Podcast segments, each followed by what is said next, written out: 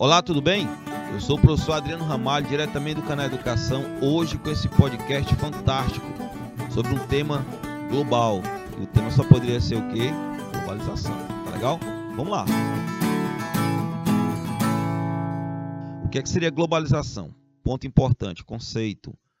Globalização, grupo, gestão, comando global.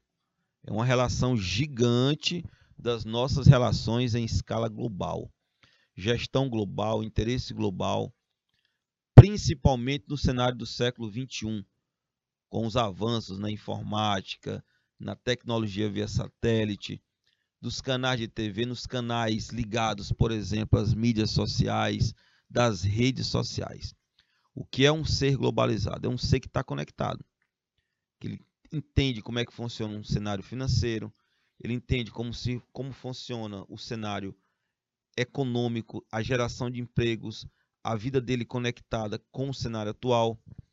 Hoje, um exemplo fantástico de globalização é o surgimento dos bancos digitais, sem cobrança anual de tarifa, onde facilmente você abre uma conta bancária e que o dinheiro está cada vez mais digitalizado. Dinheiro físico, papel moeda, ele tende a desaparecer. Ele não vai desaparecer por completo, mas ele tende a desaparecer e perder muito espaço.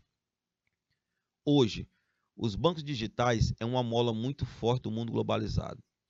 Outra mola muito forte do mundo globalizado é a internet. A internet é que dá essa alavanca, esse sustento para quem? Para esses grandes bancos, essas grandes instituições. As redes sociais têm um grande papel também. O e-commerce, que seria o que? O tal e-commerce.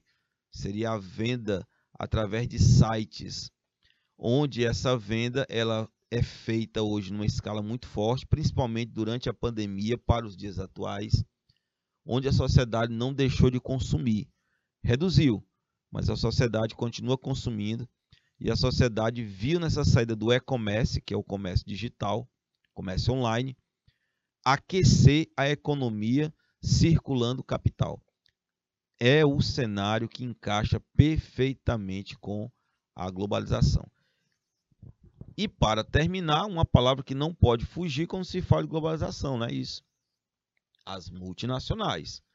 Grandes empresas que têm sua base, a maior parte delas, em países desenvolvidos, e acabam lançando filiais por vários cantos do mundo.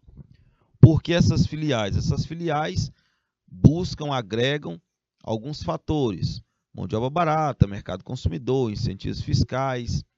E essas filiais dessas multinacionais, no atual mundo globalizado, têm tido muito lucro. Ela se instala em determinados países, ela tem vários incentivos e naquele país ela já consolida o seu mercado também. As indústrias automobilísticas é um exemplo, as empresas que trabalham na fabricação de smartphones é outro exemplo. As empresas que trabalham com a fabricação de TVs, de eletrodomésticos, são vários exemplos.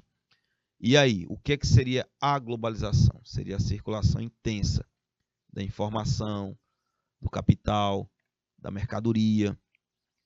Quem seriam as grandes empresas vantajosas que estão dentro desse contexto, que estão muito bem hoje, as grandes multinacionais? Qual o lado negativo? Nem toda a população do planeta tem acesso ao processo de globalização.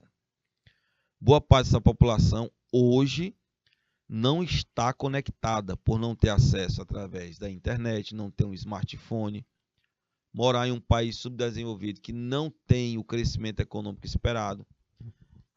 Dentro desse cenário, nós não podemos esquecer: a globalização não é uniforme ela apresenta diversas desigualdades. Tá legal? Pois tá aí, um podcast fantástico diretamente do canal Educação com foco no tema globalização.